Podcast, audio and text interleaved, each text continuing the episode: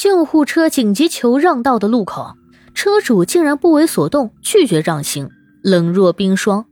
究竟是扣分重要还是人命重要呢？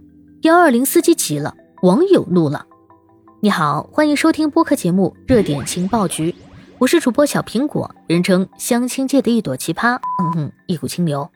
近日啊，在四川成都城区的一个路口，一辆车挡住了幺二零救护车的去路，并且没有主动让行。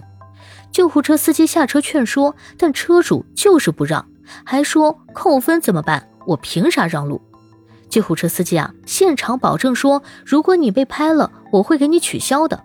车主依然不为所动，你给我取消？你上哪儿给我取消呢？说的容易，那周围其他车辆司机呢，也加入劝说，依然毫无进展。最后啊，这名车主摇起车窗，纹丝不动。很多网友啊，谴责这名车主说，太气愤了，对待生命这么麻木，你不让病人，有可能真的错过抢救的时间。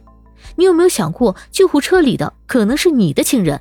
人命关天的路口，救护车的警笛在你身后，只要动一下方向盘，救人的通道就能打开。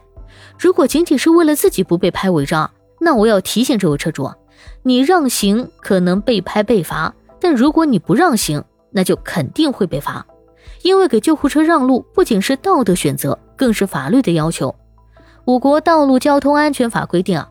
特种车辆包括救护车、消防车、警车、工程抢险车等，在执行紧急任务的时候啊，其他车辆和行人应当让行。机动车不按规定让行的，一次记三分。此外，阻碍执行紧急任务的特种车辆通行，情节严重的，可处五日以上十日以下的拘留。这位车主很明显违法了，也可能受到相应的惩罚。当然，有另一部分网友提出。埋怨司机没有必要，因为避让特殊车辆造成的违章去取分复议的过程啊，真的很痛苦。有时呢，司机也想让路，但由于情况紧急、路况复杂，司机稍有不慎呢，就会违反交规，后期还无法消分。本来出发点是做好事儿，到头来却因为不规范操作而被罚。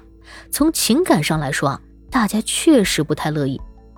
那这背后呢，其实反映了一个社会问题。打通生命通道不能仅仅依靠个人的牺牲，而应该是系统的保障。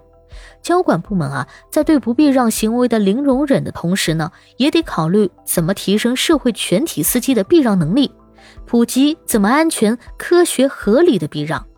对于紧急避让造成的违章情况，应该有更简单、更方便、更快速的处理渠道，比如啊，帮助提供监控视频作为凭证等等，打消司机们的后顾之忧。当司机不再为这个紧急避让承担不必要的责任的时候啊，愿意主动让的人自然就多了。感谢收听，欢迎关注、评论、给个订阅。我是主播小苹果，我们下期见。